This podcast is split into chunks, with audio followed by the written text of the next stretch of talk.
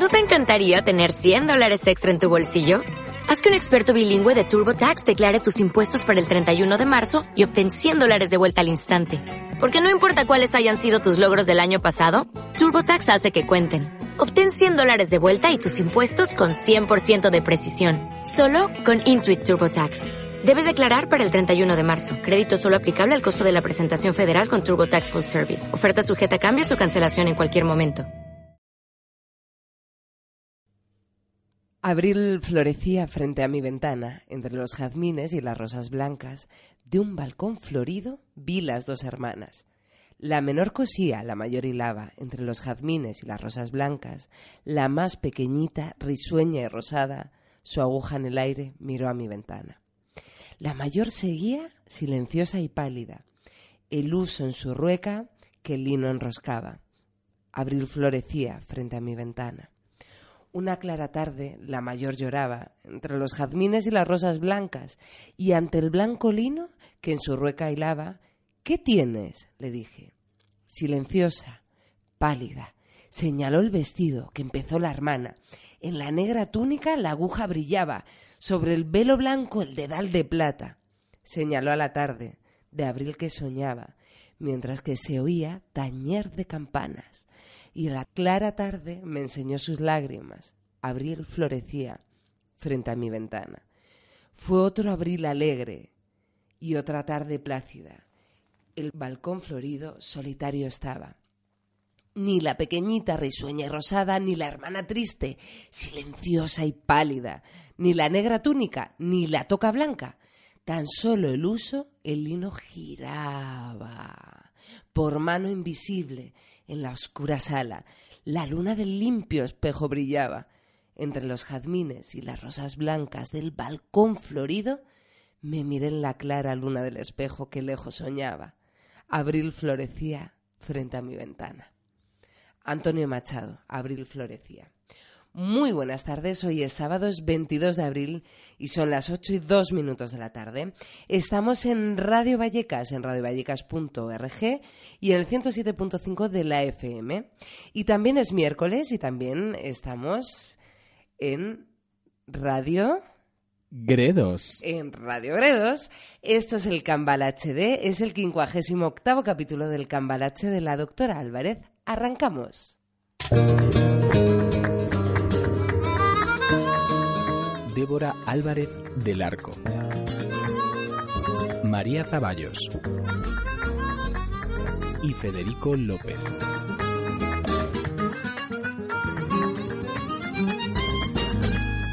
El Cambalache, de la doctora Álvarez. El mundo fue y será una porquería, ya lo sé.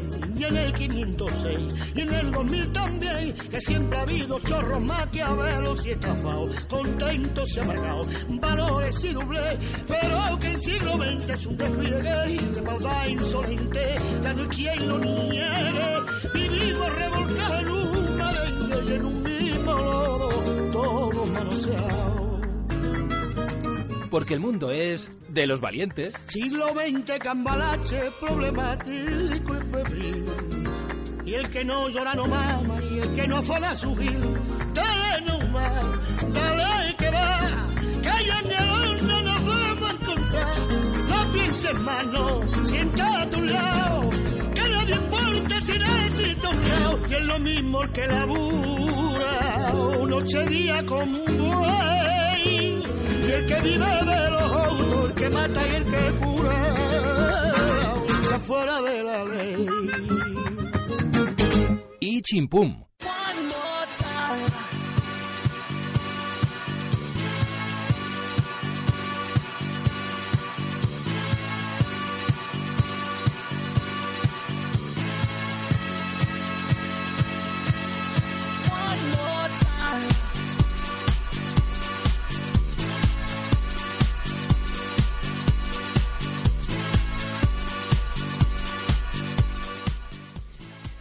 Inauguramos tarde de sábado, tarde de sábado de 22 de abril, como dice esta canción, una vez más Tengo el honor de ser acompañada por el capitán de este cambalache. Muy bienvenido, Fede López. Muy buenas tardes, muy buenos días. Efectivamente, has enganchado con el título de la canción perfectamente. Una vez más. O sea, eso era como que yo me lo estaba guardando a ver si lo decía yo, pero como tenemos lectura de pensamiento, porque somos como dos partes del mismo yin yang, pues nada, lo que yo pienso lo dices tú. Sí, Jorge Drexler debería componernos una canción a esta conexión cósmica que tenemos. Sí, sí, sí, esta conexión maravillosa que tenemos. Es- son años, los años dan eso. Sí, el capitán y yo no necesitamos utilizar el móvil ya para saber eh, dónde hemos quedado y a qué hora y qué es lo que vamos a hacer. O sea, somos así, un, un equipo en su, en su amplio... Somos casi una persona, diría yo.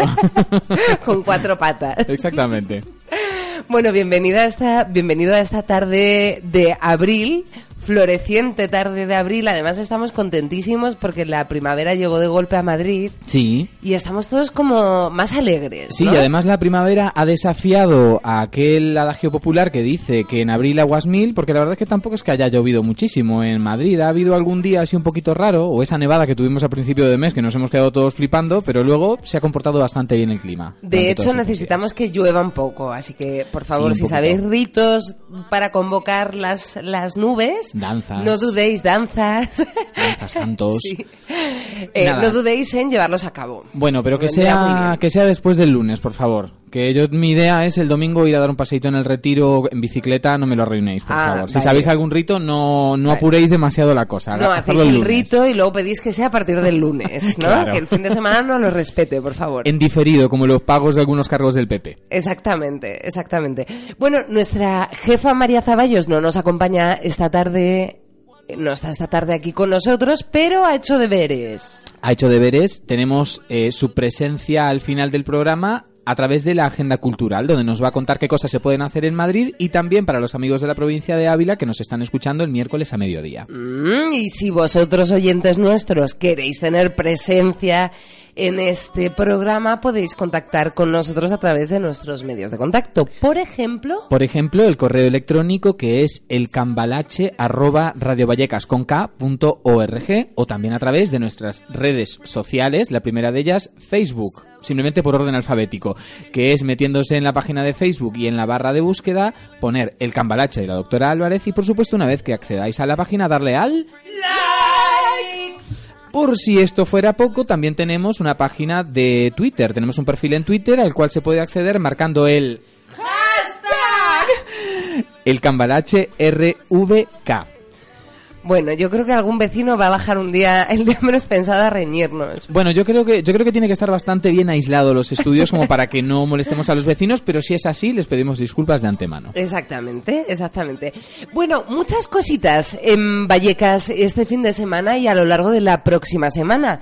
Porque tenemos la suerte, y lo vamos a contar con un poco más de tranquilidad al, al final del programa, pero está teniendo lugar Vallecas Calle del Libro, una feria del libro eh, que se está desarrollando en el Boulevard Peñagorbea, que además teníamos dudas y, y tú, Fede, lo has mirado Sí, para ¿de cuál saber era? cuál era en concreto. Es el típico bulevar de Puente de Vallecas, el que está justo debajo de Nueva Numancia, donde comienza normalmente la batalla naval de Vallecas todos los años, pues ahí en ese bulevar es donde está montada la Feria del Libro de Vallecas. de 11 de la mañana a las 8 y media. Interesantísimo porque además este tipo de iniciativas que generalmente se reservaban como solamente para el centro, ¿no? En plan Parque del Retiro, ta, ta, ta.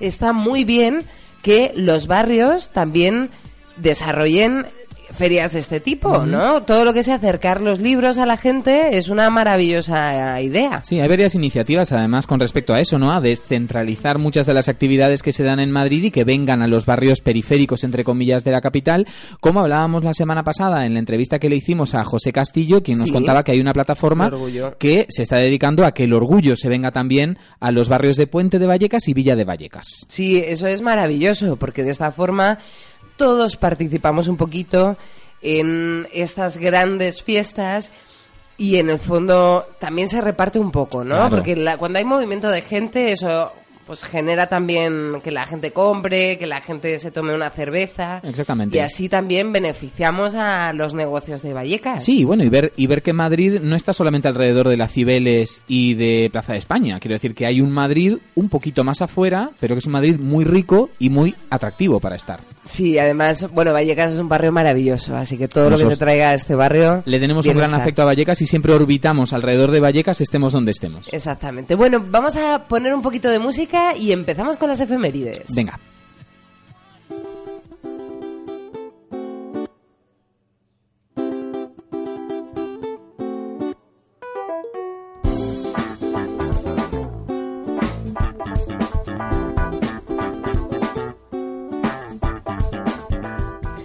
Bueno, la efeméride del 22 de abril que he traído es una efeméride del 22 de abril de 1978. Está un poco cogida por los pelos, pero es que la vi y dije, ay, ahora me apetece muchísimo hablar de esto. Verás.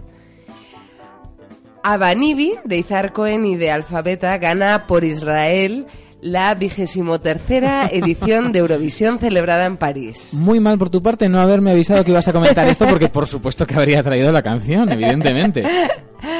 Bueno, pero simplemente he rescatado esta efeméride porque de, de repente me ha entrado así como una necesidad física de hablar de Eurovisión y de contaros de dónde viene esta idea de Eurovisión.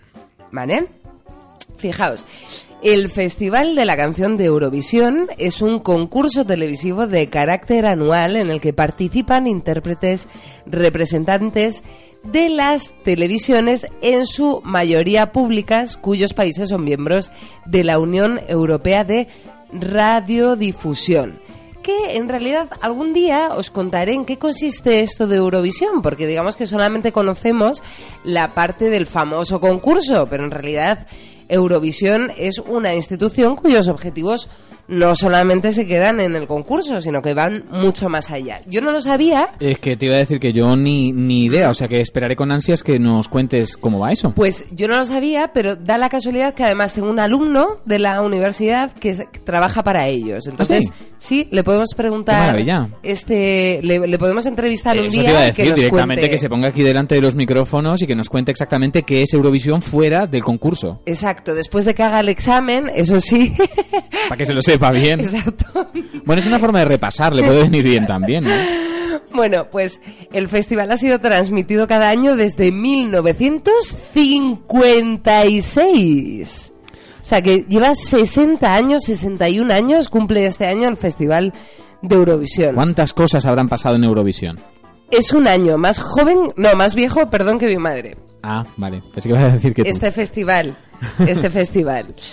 Bueno, es el programa de televisión más antiguo que se transmite en el mundo. Y, de hecho, en 2015 recibió el récord Guinness como la competición musical televisiva más longeva del mundo. Además, es el festival de la canción más grande en términos de audiencia, que se estima que tiene entre 100 y 600 millones de telespectadores. Se dice pronto. Bueno, y de todas formas se bascula bastante porque de 100 a 600 Sí, hay, ya, o sea. hay una diferencia enorme, ¿eh? Pero En bueno, cualquier caso- es un número muy grande en cualquier caso. Inclu- incluso el, el- el- el básico es muy grande. Dice, el evento es transmitido en todo el mundo, incluso en países que no participan en el propio concurso. El festival es históricamente conocido por ser promotor de música pop, aunque en los últimos años se han presentado en el festival varios temas pertenecientes a otros géneros musicales, como ya sabemos todos. Bueno, simplemente lo que os quiero contar, que yo no lo sabía, este año eh, nuestro representante en Eurovisión es un tal Manel Navarro, que yo hasta que no me he puesto a buscarlo, de verdad no tenía ni idea. Pero es que va a tener lugar a principios de mayo ya, Ah, o sea, ya estamos ahí. que ya estamos ahí y yo no he oído nada, nada, absolutamente nada hablar de Manel Navarro. Bueno, es que de todas formas, yo creo que Eurovisión lleva muchos años, al menos en España, un poco como de capa caída. Quiero decir, hay una, hay un, hay un nicho de personas que sí son muy seguidores del tema eurovisivo, pero yo ya no le veo, no le veo que sea algo a nivel popular como que se hable de ello, ¿no? Igual hace unos años era un poquito más conocido. A, A menos ver. que te pongas a buscar sobre ello, no, ya casi no se escucha nada. Sobre. Siempre, digamos que históricamente, siempre ha sido un evento muy seguido en España. Yo creo que el culmen fue cuando la estimadísima Rosa de España hizo su actuación con el Living... Living la vida loca o no, como fuera Living que se llamara. No me acuerdo cómo era la canción. Y ese debió de ser el culmen de, eh, seguimiento de Eurovisión. Sí, porque Ah, yo creo que se dieron además dos factores que generaron un contexto muy propicio, que era Eurovisión por un lado y por otro lado Operación Triunfo, la primera edición, que aquello también era como un fenómeno de masas Sí, impresionante. ¿no? Sí, yo no estaba en España, ¿eh? Muy curioso. Cuando volví, de hecho, est- estuve completamente alucinada. Yo tampoco. yo tampoco estaba. Sí, fue porque, o sea, me quedé bastante, bastante alucinada. Y a partir de ahí yo creo que ha ido un poco, ¿no? Decreciendo. Sí. Y entonces hay las personas que lo siguen como locos, en plan, que son fervientes seguidores. La mayoría homosexuales. Y, y luego el resto de la humanidad que pasa, porque en general hay mucha gente que considera que es un, un festival un poco horterita. Sí, un poco ¿no? petardo, un poco petardo. Y además nosotros hemos cooperado también para que eso se produzca, como cuando se envió a Chiquilicuatre, por ejemplo, y cosas por el estilo, ¿no? Sí, y, y- y un, un- algo curioso es que es que mm, José María Íñigo siga presentándolo, o sea, Sigue, ¿no? este grande de la del bueno de la De televisión, todo. de, la radio, que además yo tuve la suerte de conocerlo y de estar trabajando con él durante un espacio cortito de tiempo. Ahí sigue al pie del cañón año tras año presentando la gala y, y contándonos cuántos puntos le da cada país a cada otro país El bigotes. y cómo se intercambian puntos entre ellos, ¿no? Sí, sí, bueno, sobre eso también se podría hablar largo y tendido, ¿no? ¿Qué, qué, qué países siempre favorecen a qué países simplemente por una cuestión de cercanía y no tanto de calidad musical de los participantes? Exactamente. Pero bueno. Exactamente. Venga, vamos a escuchar un poco de música y nos vamos a las curiosas noticias. Muy bien.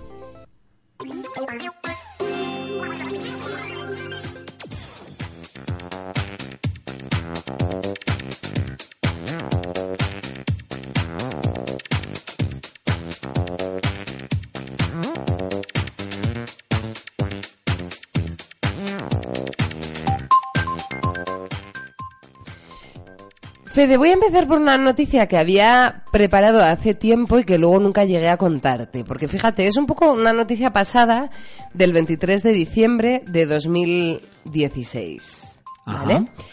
Y es que va sobre videojuegos. Entonces Ah. no quería yo mm, dejar de contártela. El titular es el siguiente. Un estadounidense roba casi 5 millones de dólares eh, de su empresa y se gasta uno jugando a un videojuego. Se gasta un millón de Un dólares millón de dólares. jugando a un videojuego. Exactamente. A ver, cuéntame cómo. Está extraída de noticiascuriosas.com. Dice la noticia, y decían nuestras madres que jugar a las maquinitas no te iba a llevar a ningún lado. Unas visionarias, vamos, ya que múltiples gamers sin salir de su cuarto han engordado seriamente sus cuentas bancarias, o como el caso que nos ocupa, un hombre que pierde más de un millón de dólares tras haber robado cinco de su empresa y ahora tendrá serios problemas con la justicia. Kevin Lee Koo, Kevin Lee Que Billy Parece chino, ¿eh? Sí, eso te Pero iba a decir, era ¿no? Que estadounidense. No, por eso he dicho, voy a volver a leer el nombre. Qué vilipendio.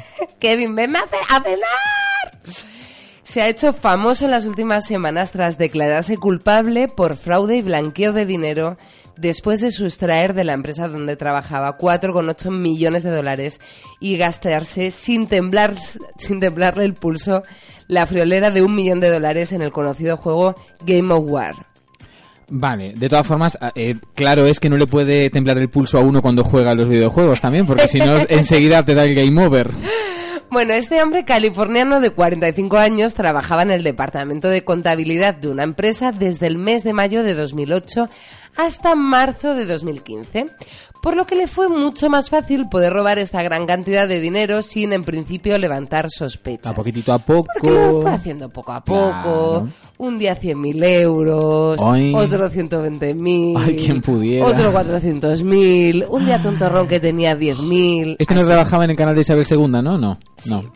Bueno, si se leen los documentos judiciales, podréis encontrar que el californiano usó el dinero para comprarse, entre otras cosas, muebles, coches y artículos de lujo y abonos de temporada de la Liga de Baloncesto, ¿no? O sea, Bueno, eh, variedad. Pero lo que más ha llamado la atención y lo más anecdótico es que el señor Q se gastó alrededor de un millón de dólares en el afamado juego de estrategia online Game of War. Que sabéis que los juegos se pueden comprar Sí, cachivaches, sí, ¿no? exacta- Y vidas claro, exactamente. Tú Bueno, puedes pues comprarte, por ejemplo, trajes para tu personaje y armas Pues nuevas. Este cosas así. se compró el armario entero. Un millón Un millón de, de dólares. dólares. O sea, millones de armas, o sea, trillones. Además, no sé, un señor de 45 años, contable, vamos a ver, es que incluso, au- aunque sea un delincuente, esperas que tenga un poquito más de cabeza. Más ¿Cómo de se puede clase, gastar? ¿no? Claro, un millón de dólares en un videojuego, o sea, es que no, no, no puede ser, es intolerable. Bueno, hay, hay cosas que se esperan y, y que luego ves que la gente te sorprende. Tengo dos noticias de hay que ser melón en las noticias curiosas de hoy, ¿vale? Y son dos noticias que además están un poco relacionadas entre, entre sí, pero que esta vez han ocurrido en nuestro país, en España.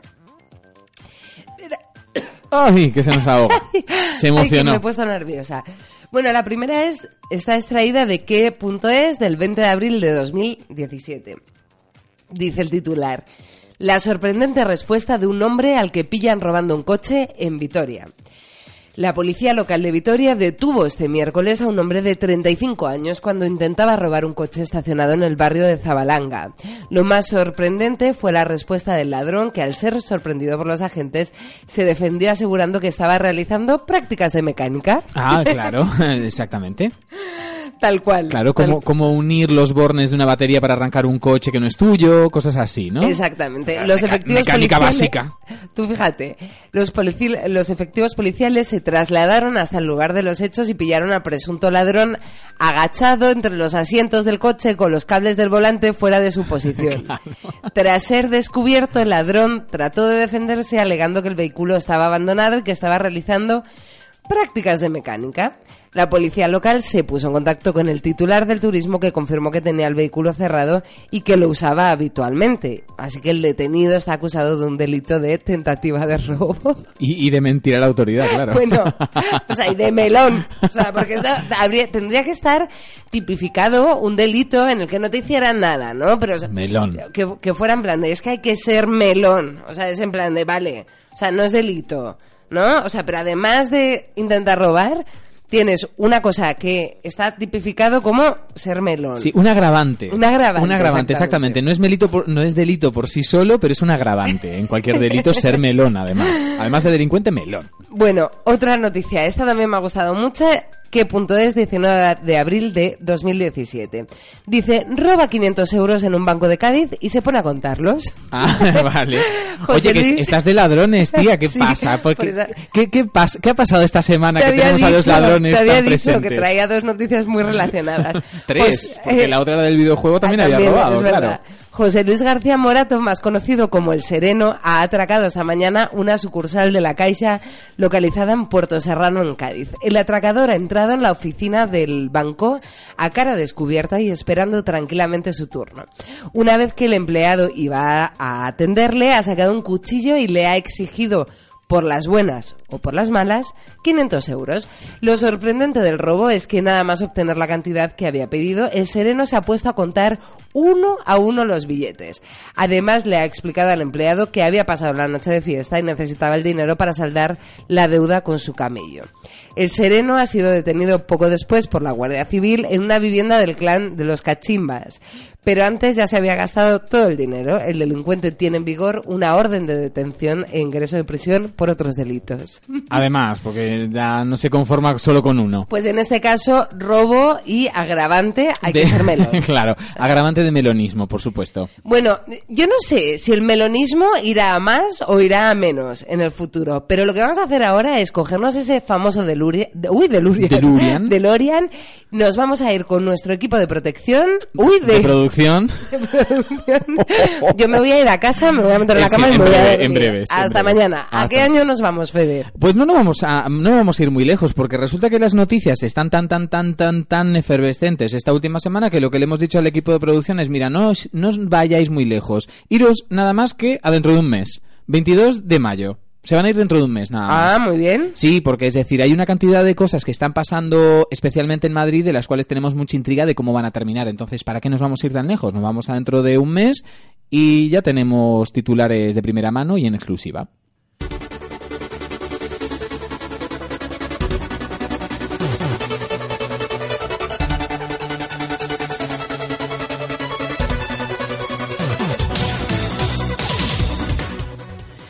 Es detenido Pecas, el perro de Esperanza Aguirre, por cohecho y malversación de fondos. De todos los colaboradores de Esperanza Aguirre, solo su perro, Pecas, quedaba libre de algún delito, pero ya no es el caso. En una reciente investigación de la UCO se ha constatado desvíos de fondos a nombre de Pecas que no han sido debidamente justificados. Los agentes de la UCO siempre han tenido sospechas sobre el perro Pecas, no tanto por su tren de vida, que es muy modesto, sino por su cercanía a Esperanza Aguirre. La Oficina Anticorrupción ya ha declarado a Esperanza Aguirre como un agujero negro alrededor del cual orbitan todos los delitos económicos detallados e imaginables por el Código Penal. Por motivo, ya es un protocolo establecido someter a investigación a cualquier ser vivo que se encuentre a menos de 30 metros de la lideresa y de este protocolo, por supuesto que su perro no se ha escapado.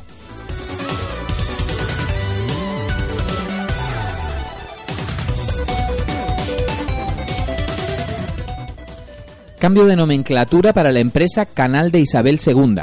Debido a los años de expolio y robo a manos llenas que se han producido en la empresa de aguas de Madrid, se ha decidido cambiar su nombre. Más acorde con la situación actual de la empresa, se ha cambiado el nombre Canal de Isabel II por Pito del Sereno I. En el acto de conmemoración se ha hecho una suelta de billetes de 500 euros desde los balcones de las oficinas principales para simbolizar la libertad y la ligereza con la que el dinero público se ha escapado de esta empresa, como agua entre las manos. Literalmente.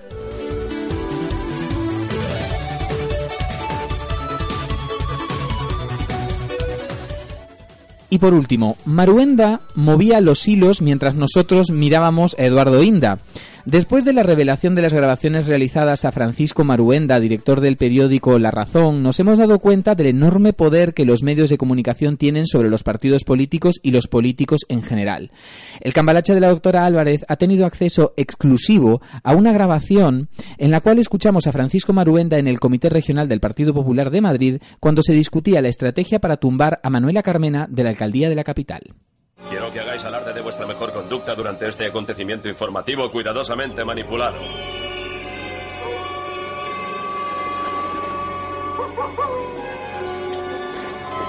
Saludos, hermanos. Cornon silaria osum mahoc. ¡Mahoc, mahoc! Bien, caballeros. Ya tenemos ahí las municipales. Si queremos derrotar a Manuela Carmena. necesitaremos un candidato popular que sepa manejar a la prensa, un líder que haga exactamente lo que le digamos. Si abrís esa puerta podréis ver ya al próximo alcalde de Madrid. ¡Bravo! Un gobierno de concentración en el que estén todos, incluida la señora Carmena, pero eso sí, con un programa que todos apoyemos, en el que, por supuesto, las propuestas de constituir soviets en los distritos decaigan. ¡Bravo, bravo, bravo! Bravo. Pero si incluso es mejor. Yo de acuerdo, me gusta Matizuma. Que hay en tus ojos con solo mirar que estás cansado de andar y de andar y camina girando siempre en un lugar. Sé que las ventanas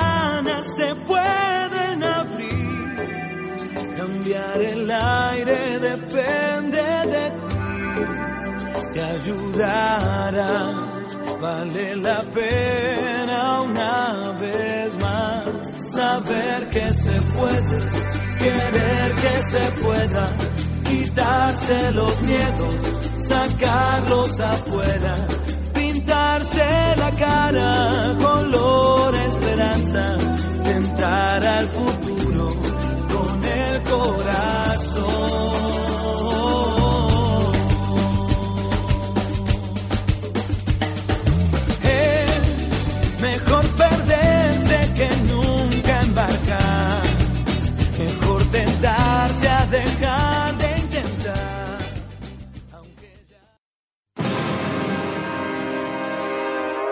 estoy dispuesto a levantarme y abandonar la mesa. Porque yo he venido aquí a hablar de mi libro y no a hablar de lo que opine el personal, que me da lo mismo. Porque yo he venido aquí a hablar de mi libro, que me da lo mismo.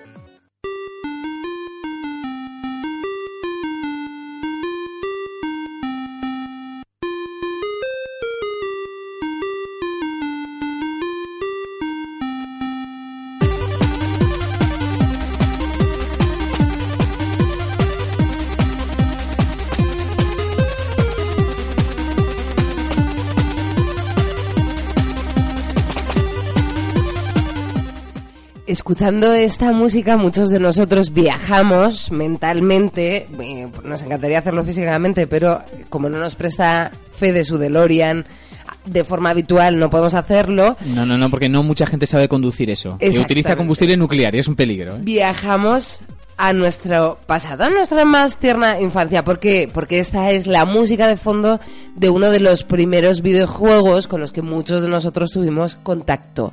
Y este videojuego es Tetris. Exactamente. Tetris además tiene una historia muy interesante, una historia que trata sobre la Guerra Fría, sobre intrigas empresariales, gente que intenta aprovecharse de la ignorancia, entre comillas, de algunos, pensando que son ignorantes cuando realmente no lo son. Así que vamos a contar un poco, muy resumidamente y muy rápidamente, la historia de Tetris, porque tiene mucha amiga la historia de Tetris, la verdad, pero voy a intentar resumirla lo más posible para que sea algo entretenido y el que tenga más curiosidad de ahondar, pues, como dice María Zaballos, que se meta en Google. que lo busque. que lo busque, que lo Vamos busque. allá. En el año 1984, Alexei Pajitnov, con 29 años, Pajitnov, que con ese apellido podría darse para muchos chistes, eh, está trabajando en una universidad en, en Rusia y, bueno, está creando un juego a través del ordenador, pero para sí mismo, ¿no? Como un hobby, crea un juego de puzzles que se basa en un juego llamado Pentaminos, ¿vale? Pentaminos. Yo te cuento, el juego Pentaminos es como si fuera una especie como de, mm, como de cajita de madera en la cual hay unas piezas eh, uni- que están formadas por cinco cuadraditos y tú tienes que montarlas todas de manera de no dejar ningún hueco libre, muy a grandes rasgos. Vale. Entonces Alexei Pajitnov dice, Buah, pues esto puede ser un buen juego para hacerlo en un ordenador, se pone a trabajar sobre el tema y inventa el juego Tetris, que el juego Tetris es la combinación de tetra y tenis. O sea, para que no lo sepas, tetra que Vale. significa cuatro en griego Sí. y tenis. Y tenis del, del Del tenis, deporte. de toda la vida, porque él decía, bueno, un deporte que me gusta, pues el tenis. Pues venga, Tetris. Ala. Eh, eh, Pajitnov tenía, te- a ver, tenía imaginación para los el arroz juegos. con leche, pues habría llamado tetra arroz con leche. Te, te- tetreche. No, bueno, a ver, digamos que Pajitnov tenía imaginación para los juegos, pero igual no para los nombres. No, no. Igual no para los Oye, nombres. le quedó un nombre bonito, ¿eh? Pero sí, Sí, es verdad sí. que... eh, Al final es un nombre que a, día de hoy se, se nos ha hecho carne, pero efectivamente está un poquito cogido por los pelos, efectivamente. Bueno, eh, se distribuye a través de disquetes, pero de forma muy, muy interna, entre las universidades, departamentos de, de informática, de universidades de ahí de Rusia y de todas las, eh, de todas las federaciones rusas o soviéticas de ese tiempo. Entonces, resulta que termina en el Instituto de Tecnología de Hungría, dando vueltas. Ahí va. Termina por ahí. Se empieza a ser como muy famoso dentro de esos eh, ámbitos bastante cerrados. Frikis, además, Muy ¿no? frikis, además. Robert Stein es presidente de la empresa inglesa Andrómeda y está en Hungría en una feria de programación justo en ese momento y da con este juego. Lo Vale. ve y ve ahí que puede haber eh, puede haber una, un, un filón, un filón comercial. Como que le llama la atención. Le llama la atención. Robert Stein lo ve, incluso juega y se queda, como todos los que hemos jugado a Tetris, muy enganchado del Claro. juego y dice, esto tiene que ser la leche si lo ponemos a la venta. Entonces se pone en contacto con la Unión Soviética, con el ORG. ¿Qué es el ORG? Con esa, con esa sigla tan rara. El ORG es una organización encargada de la exportación, importación de programas informáticos y está gestionada por cargos y ex agentes de la KGB. Mm. ¿Vale? O sea, no es una no es una organización con la cual te puedas meter mucho porque estos son mm, pesos pesados de la KGB que como en la KGB ya no tenían su sitio, los han mandado a esta em- a esta especie como de empresa, pero hay que tener cuidado con ellos porque son de la KGB, ¿eh? Sí, que no es una asociación de vecinos, aunque a veces las asociaciones de vecinos, Son- ojo, ¿eh? Son complicadas, son complicadas. Bueno, el tema es que Robert Stein se pone en contacto con esta gente e intenta comprarle los derechos para hacer Tetris para los ordenadores. La gente de la ELORG, pues bueno, le dicen, bueno, pues podemos hablar del tema de los derechos, etcétera, etcétera. Y Robert Stein se cree que ya tiene un arreglo de palabra con ellos. Vale. Un, un, un tío un poco intrépido, ¿no? Porque no Sí. firma nada, pero él da por sentado de que los rusos le han cedido los derechos para hacer Tetris para los ordenadores. Porque a todo esto, en la Unión Soviética en esos tiempos, como lo de la propiedad privada es una cosa como que no existe, Pajitnov, aunque es el creador del juego, realmente no tiene derechos sobre el juego, sino la ELORG Pajitnov, que el or- los gestos que me hace Débora, que menos mal que estamos en radio, que no tenemos la webcam aquí. Eh, eh, vamos a decir Alexei. Eh, bueno, pues lo dicho, como no hay propiedad privada, realmente pertenece a la ELORGA, esta organización. Vale. Pertenece al gobierno ruso, digamos. Tetris. Entonces el pobre Pajitno... El pobre Pajitnov no ve mm, ni una Pajitnov de, de todo esto por ahora. Eh, de vuelta a Inglaterra, Robert Stein, ¿qué hace? Le vende a Robert Maxwell, que es otro magnate empresarial, los derechos para hacer el mismo juego en lugar de para ordenadores, para consolas. O sea, entre Robert Stein y Maxwell se lo guisan, se lo comen, empiezan a producir juegos, etcétera, etcétera. Hasta que entra un tercer jugador en este juego empresarial, que es Hank Rogers. Hank Rogers es un, es un tío holandés que es de la empresa Bulletproof Software.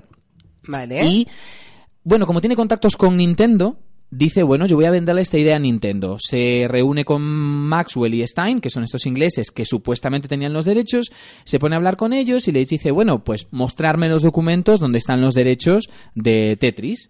Claro, como Maxwell y Stein no pueden mostrar ningún papel porque no han firmado nada, Que te lo de Max, el otro decía que te lo de eh, Stein. que te lo no, no, Stein, habla con Max, habla con Stein. El Hank Rogers, como no es ningún tonto, ve ahí que hay algo turbio y algo raro, entonces decide un poco de escondidillas dirigirse directamente a los rusos. Dice, yo voy a hablar con la ELOR, porque además le ponen muchos huevos. El Hank Rogers este es un tío muy echado para adelante. Dijo, a mí la KGB. A mí la KGB. Me da igual. Ni fu ni fa. Bueno, entonces eh, Hank Rogers se pone en contacto con la gente de Elorg y de pronto ahí, claro, se destapa todo el pastel. Porque de pronto se pone a hablar con los rusos, Pravda, no sé qué, no sé cuánto, nosotros tenemos el, El Tetris, Tetris, Tetris somos un poco pajitnos, pero no somos tontos, tal y cual. Y claro, los de Elorg, cuando se enteran de que Maxwell y Stein, estos ingleses, están negociando con los derechos de Tetris, se ponen como unos energúmenos. Bueno, es que buenos son los rusos. Buenos son los rusos y malos de la KGB. Claro, cuando se enteran de que estos se están vendiendo los derechos o están negociando con los derechos que realmente no tienen, se ponen como unos basiliscos rusos, que son los peores todavía. Bueno, total, que Hank Rogers decide irse a Moscú.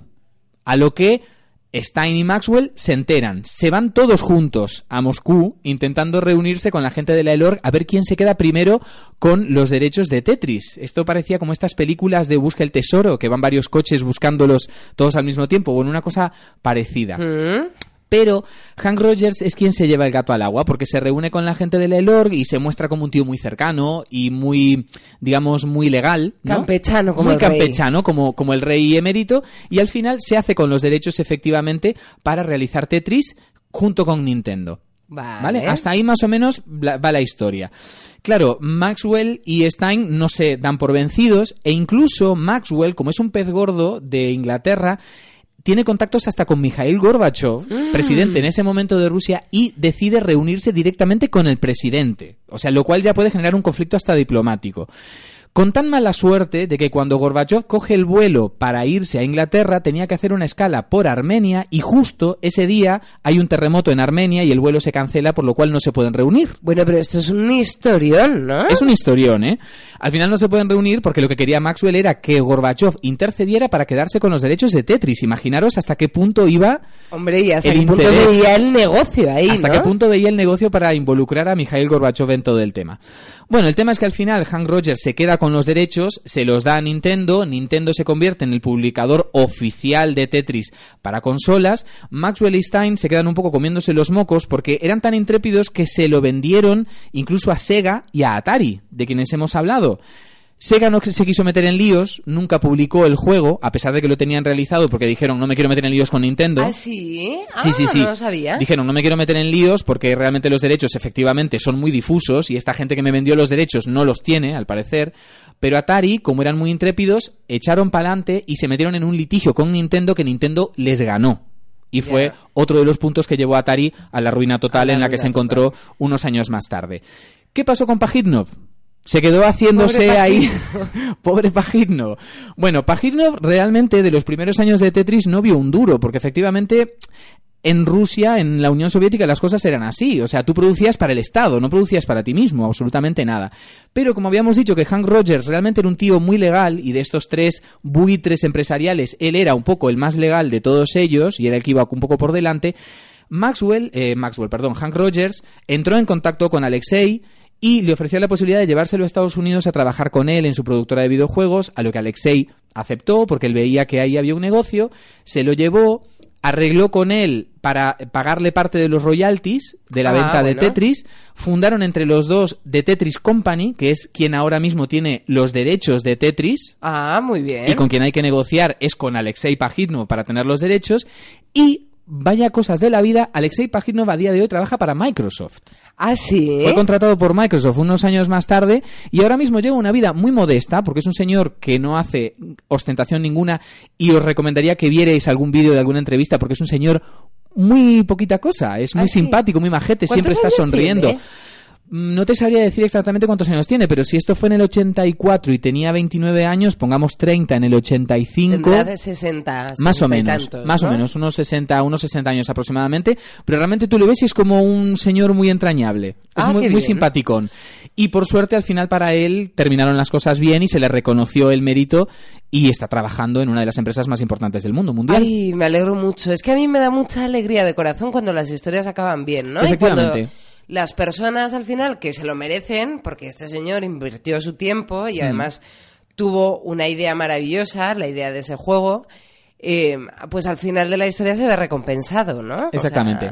Así que al final, pues todo salió bien para, para Alexei Pajitno, para Hank Rogers. Y bueno, es una historia que digamos que nos demuestra que cuando eres legal, honesto y vas con la verdad por delante, aunque las cosas puedan tardar, pues siempre recibes una recompensa. Sí, el, el famoso karma. Exactamente, el karma. Venga, vamos a escuchar un poco de música.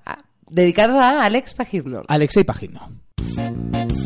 One and a two and a three and four. Shapes made of four colored blocks, like a T or a box, come down like falling bricks.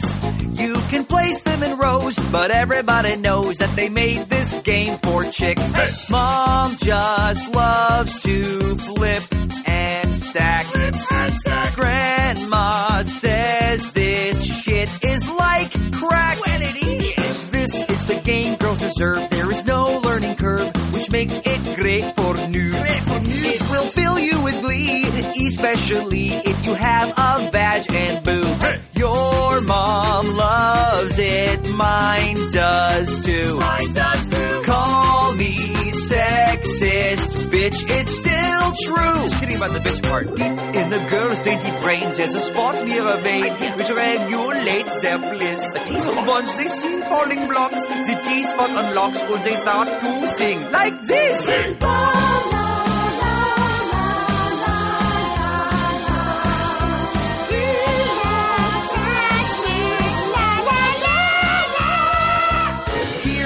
trick I have learned to avoid getting burned when you piss off your chick. If you sing this on key, immediately she'll forget that you're a dick. La la la la la la la. La la la la la la la. Tetris helps when chicks wanna neuter us. Snip, snip, snip. If you love it, you probably have a uterus. Dos y dos son cuatro, cuatro y dos son seis. Seis y dos son ocho y ocho dieciséis. Estadísticas tontunas. Pero si esto no le interesa a nadie, che. Dos y dos son cuatro, cuatro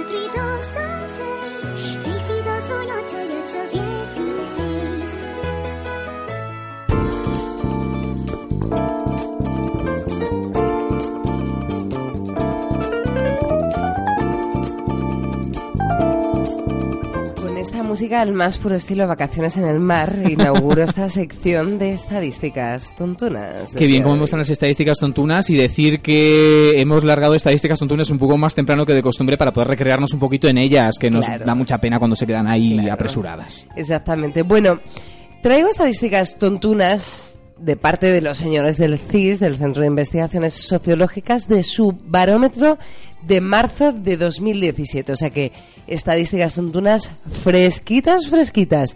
Número de barómetro. Espera que anoto. ¿Estás tomando nota ya? Estudio número 3170. 3, 1, 7, 0. Vale. ¡Bingo!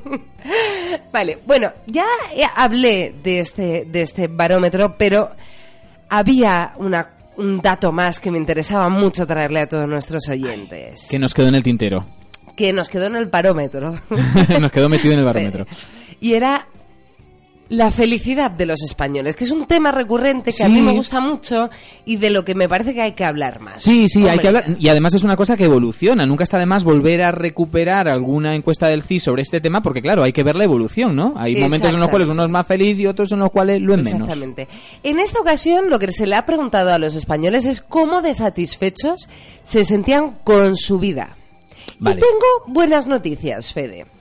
Estamos contentos. Estamos contentos. Bien. Sí, en general los españoles parece que tenemos una vida que nos satisface. A algunos más y a otros menos. Hombre, totalmente, claro. Pero de media estamos un 7,3 de satisfechos. O sea, es- es, un notable mucho, majo, ¿eh? Que es un notable majo. Es más de lo que tiene Rajoy. Sí, sí. Bueno, no es de- o sea, es el doble de lo que tiene Rajoy. Es el doble. Bueno, solamente un 5% suspende su satisfacción con su propia vida. Mm, Solo un 5%. solo un 5%. Vale. Y luego, cuando le preguntamos sobre distintos aspectos, cómo de satisfecho se siente con su vida familiar, el tiempo libre del que dispone, su salud, ¿vale? Distintos aspectos. Estas tonterías. No, te voy a es contar que lo el dices ranking. como con desgano, ¿no? Estas, estas Estas tonterías. pequeñas cosas. Estas pagitno. Te voy a, te voy a contar el ranking cómo es, ¿vale? Siempre Vale. escalas del 0, que significa completamente insatisfecho, al 10, que es Vale. estoy, Estoy- encantado con esto. de la vida, ¿vale? En primer lugar, la vida familiar o las relaciones familiares. Siempre, Un siempre está en el... 8,6. Siempre Para está los en el top. españoles la familia sí, es importantísima. siempre está en el top, ¿eh? Eh, Y muchas veces que has hablado de este tema, siempre la familia es el top. Sí. Otro 8,6. Y esto me encanta contarlo. Es una buenísima noticia. Me imagino por dónde vienen los tiros. Las relaciones de pareja. Claro, es que claro, claro, quien las tiene, claro. Es muy bonito. con ellas. Es muy bonito. Yo estoy muy contenta. Yo pondría un 10. Ahí. Hombre, de todas formas te digo una cosa, tam- tampoco lo veo tan tan complicado porque realmente si tú te pones, si te paras a pensar dices, quien tiene una relación de pareja se entiende que es porque está contento con ella, porque si no está contento con ella ya no la tendría. Uy, Fede, qué cosas tienes. Por favor. Claro. Bueno, en Es tercer trampa. lugar, con los amigos. Un 8,1. Que es muy alto también. Estamos Sí. muy contentos con nuestros amigos. Cuarto lugar, su salud. Un 7,7, que también la satisfacción es muy alta. Y con lo que comparativamente menos satisfechos estamos es con el tiempo libre del que disponemos. Solamente un 7,1. ¿Vale? Ujú. Pero bueno, aún así. Aún no está así, mal, no está mal, no está mal. No está bueno, mal. Fíjate, luego le preguntamos, bueno, le preguntamos, yo no hice nada de esto, o sea, le preguntaron los señores del CIS, yo como soy socióloga también, Claro, tú ya me también te incluyes en el saco. Es un plural majestático, absolutamente. ¿Cuáles eran los tres aspectos más importantes para ellos? En primer lugar, el 50%, 54% de la población dijo que su, su vida familiar o sus relaciones familiares. En segundo lugar, un tercio, 33%, su salud. Y en tercer lugar, las relaciones de pareja. Así somos los españoles, sociables. Nos gusta la gente, es muy bonito esto. De todas formas, otorgo muchísimo mérito al hecho de que la familia sea un motivo de tantísima satisfacción, teniendo en cuenta que es una de las pocas cosas que están en ese listado que tú realmente no eliges. Exacto. ¿No? Sí. Es decir, porque tú dices, bueno, es- estoy conforme con mis amigos y estoy conforme con mi pareja. Bueno, tú los has elegido, se entiende que estás conforme con ellos, si no, no los tendrías. Pero es cierto que para mí tiene un mérito especial el tema de la familia, porque si uno, que la familia al fin y al cabo es un hecho meramente accidental, tener la familia que uno tiene, estar tan satisfecho con ella, es que realmente ahí hay lo que se llama un una unión, un amor, un cariño incondicional que nos satisface mucho en nuestra vida. Sí, es, y es una, es una alegría. Oye, lo que no nos ha satisfecho mucho en esta vida ha sido cosas que han pasado esta semana. Uf, esta semana está cargadita, tanto así que hemos traído una sección que nos gusta mucho, pero que lamentablemente no hacemos tan seguido como quisiéramos, que es el Notidejes. Vamos allá. Notidejes. ¿Es? ¿Eh? ¿Qué me estás contando?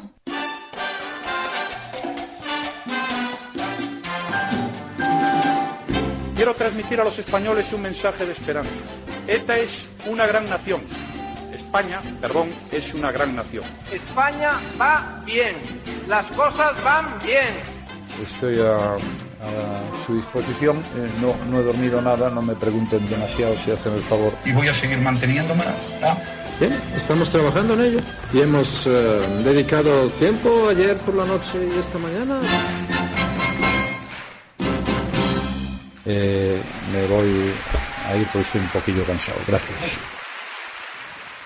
Un notidejes muy, muy, muy rápido, porque realmente nosotros eh, estamos ya en la recta final del programa y vamos a dedicarle, nada, cuatro minutos y medio a un listado, a un listado muy importante.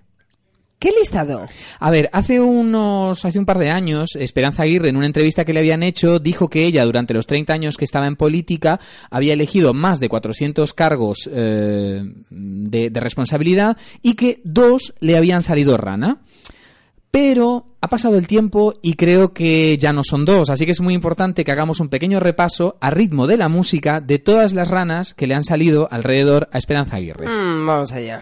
30 años en política, 30, y he nombrado a más de 400 altos cargos. He tenido dos consejeros, que eh, uno de ellos ha salido rana, el otro aparentemente también. Cinco ranitas se sentaron en un tronquito a comer deliciosos bichitos. Empezamos por Francisco Granados, vicepresidente, consejero de gobierno y secretario general del PP de Madrid. Beltrán Gutiérrez, gerente del PP de Madrid durante 14 años. Cuatro ranitas se sentaron en un tronquito a comer deliciosos bichitos. ¡Ñam, ñam! Salvador Victoria fue el secretario de Consejo de Gobierno, consejero de Asuntos Sociales durante el gobierno de Aguirre y después consejero de Presidencia y Justicia.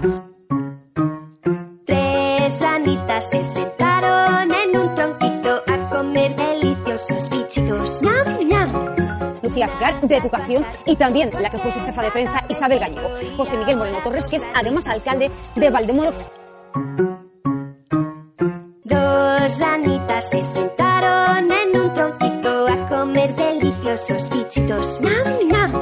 Mario Utrilla, hermano de una diputada de máxima confianza de Aguirre, o Alejandro Utrilla, concejal de Móstoles. Agustín Juárez, el alcalde de Collado Villalba. Una ranita se sentó en un tronquito a comer deliciosos bichitos. ¡Ñam, ñam! El exalcalde de Valdemoro, José Carlos Boza Lechuga, Alberto López Viejo, viceconsejero de Presidencia y consejero de Deportes. Tres ranitas se sentaron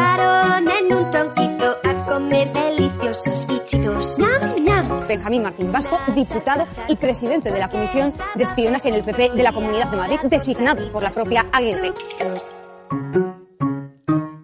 Dos ranitas se sentaron en un tronquito a comer deliciosos bichitos. ¡Ñam, ñam! Alfonso Bosch, también diputado, gerente de la empresa del suelo de Boadilla. Carlos Clemente, viceconsejero de Inmigración y Cooperación. Una ranita se sentó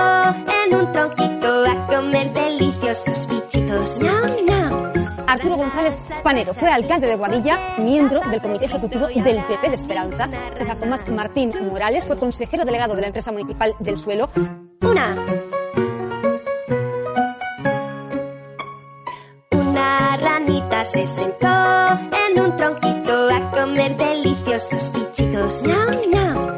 Guillermo Ortega, conocido como Willy, imputado por la Gürtel, salió de la alcaldía, le sacó a Aguirre, pero le colocaron como gerente del mercado Puerta de Toledo, ganando una millonada, por cierto. Una ranita se sentó en un tronquito a comer deliciosos bichitos. ¡Ñam, ñam! Ginés López, apoyado antes de la imputación por Esperanza Aguirre, y el que fuera alcalde de Pozuelo y ex marido, por cierto, de Ana Mato, Jesús Sepúlveda. Aguirre le apoyó en su reelección. Si es culpable, para mí, que he puesto mi confianza en él durante tantísimos años, es un palo verdaderamente muy, muy, muy elevado. Y jamás nadie me ha podido acusar de haber hecho alguna cuestión incorrecta. Y por tanto, para mí sería lo de Ignacio González muy lamentable.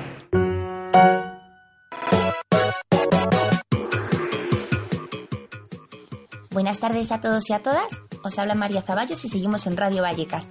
Hoy no puedo estar en el programa con mis compañeros Freddy y Debo, pero como siempre os he estado buscando algunas actividades culturales para que disfrutéis de, de ellas. La primera es aquí en Madrid. Y es que el Guernica, la obra emblemática de Pablo Picasso, cumple 80 años en 2017 y coincide también con los 25 años de su llegada al Museo Reina Sofía. Por eso, este museo ha organizado una exposición temporal llamada Piedad y Terror en Picasso. Es una exposición que tiene como pieza central el Guernica, pero además reúne 180 obras maestras de este artista, que proceden tanto de los fondos propios del museo como de otros museos del mundo muy importantes, como el Pompidou de París, la Tate Modern de Londres, el MoMA de Nueva York y un montón más. Se celebra en el Museo Reina Sofía, la dirección es calle Santa Isabel número 52, muy cerquita de Atocha, podéis ir caminando, y la fecha es desde el 4 de abril hasta el 4 de septiembre. Todavía queda tiempo, pero estas cosas ya sabéis que es mejor hacerlas porque si no se acaban y nos quedamos con las ganas. El precio de la entrada son 8 euros. Podéis adquirirla directamente buscando en la página www.museoreinasofia.es y allí os llevan al enlace donde podéis adquirirla. El siguiente, la siguiente actividad que os traigo es un certamen de cortos en Ávila. ¿Por qué en Ávila? Pues porque también emitimos desde Radio Gredos y queremos ver qué actividades, qué es lo que se cuece por allí, que tienen pinta también de tener cosas muy interesantes. Entonces se celebra el sexto Festival Nacional de Cortometrajes Ciudad de Ávila, Ávila Cine. Un certamen que quiere servir de escaparate a todos los realizadores de cortometrajes de nuestro país y convertirse, como lleva haciéndolo desde que empezó a celebrarse, en un referente cultural de la ciudad de Ávila. La fecha será del 15 al 21 de mayo, con tiempo pero con menos que la otra actividad. Eh, la entrada es totalmente gratuita, que eso ya sabéis que siempre nos gusta, y se celebrará en un centro de exposiciones y congresos llamado Lienzo Norte. La dirección es calle Avenida de Madrid número 102. Así que nada, esas son las dos actividades que os traigo. Que ya sabéis, mucho arte, mucho cine, que nos gusta mucho en el Cambalache darle alas a, la cultura. Así que nada, solo me queda despedirme, que disfrutéis mucho del sábado, del fin de semana y como dice nuestra compañera Debo, que seáis muy, muy, muy felices.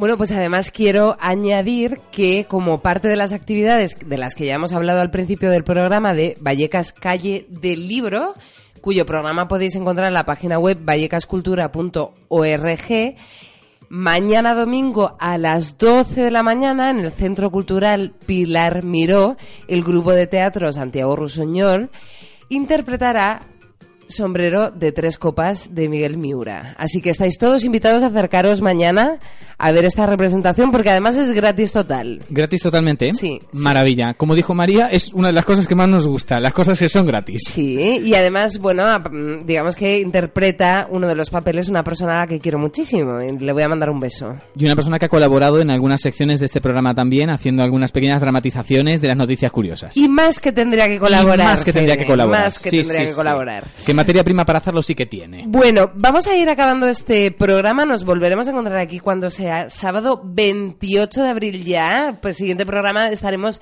despidiendo este abril de 2017.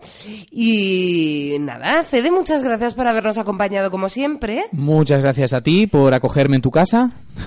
En mi casa Radio Vallecas. Que La tuya y la mía, claro, La esa, ca- todos. esa casa de todos, de, de todos. todo, de todo Vallecas y de todo Madrid, si me apuras un poco. Y como siempre a nuestros oyentes, muchísimas gracias por habernos acompañado en esta tarde de sábado haciendo algo que nos hace verdaderamente felices y que es hacer radio. Vamos con este chimpún. En el programa número 58, este programa de esta tarde, 22 de abril, hemos hablado de las efemérides de Eurovisión y en las noticias curiosas de muchos robos y una cosa, un agravante que consideramos que se tendría que unir a los delitos, que es el agravante hay que ser melón. En los futuros titulares hemos viajado, Fede, muy, muy, muy cerquita. Un mes nada más. Un mes nada más para seguir hablando un poco más de lo mismo. En He venido a hablar de mi libro, hemos contado que Tetris al final tuvo un final feliz. Y felices nos sentimos los españoles y así lo hemos contado en las estadísticas tontunas. Nos volveremos a encontrar aquí la semana que viene. Mientras tanto, todos nuestros oyentes que tengáis buena semana y por favor, sed felices. ¡Chimpún! Sale cada vez mejor, ¿eh? Este es como el buen vino que va mejorando.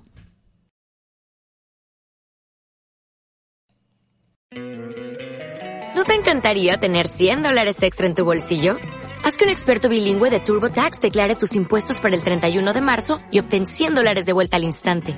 Porque no importa cuáles hayan sido tus logros del año pasado, TurboTax hace que cuenten. Obtén 100 dólares de vuelta y tus impuestos con 100% de precisión. Solo con Intuit TurboTax. Debes declarar para el 31 de marzo. Crédito solo aplicable al costo de la presentación federal con TurboTax Full Service. Oferta sujeta a cambios o cancelación en cualquier momento.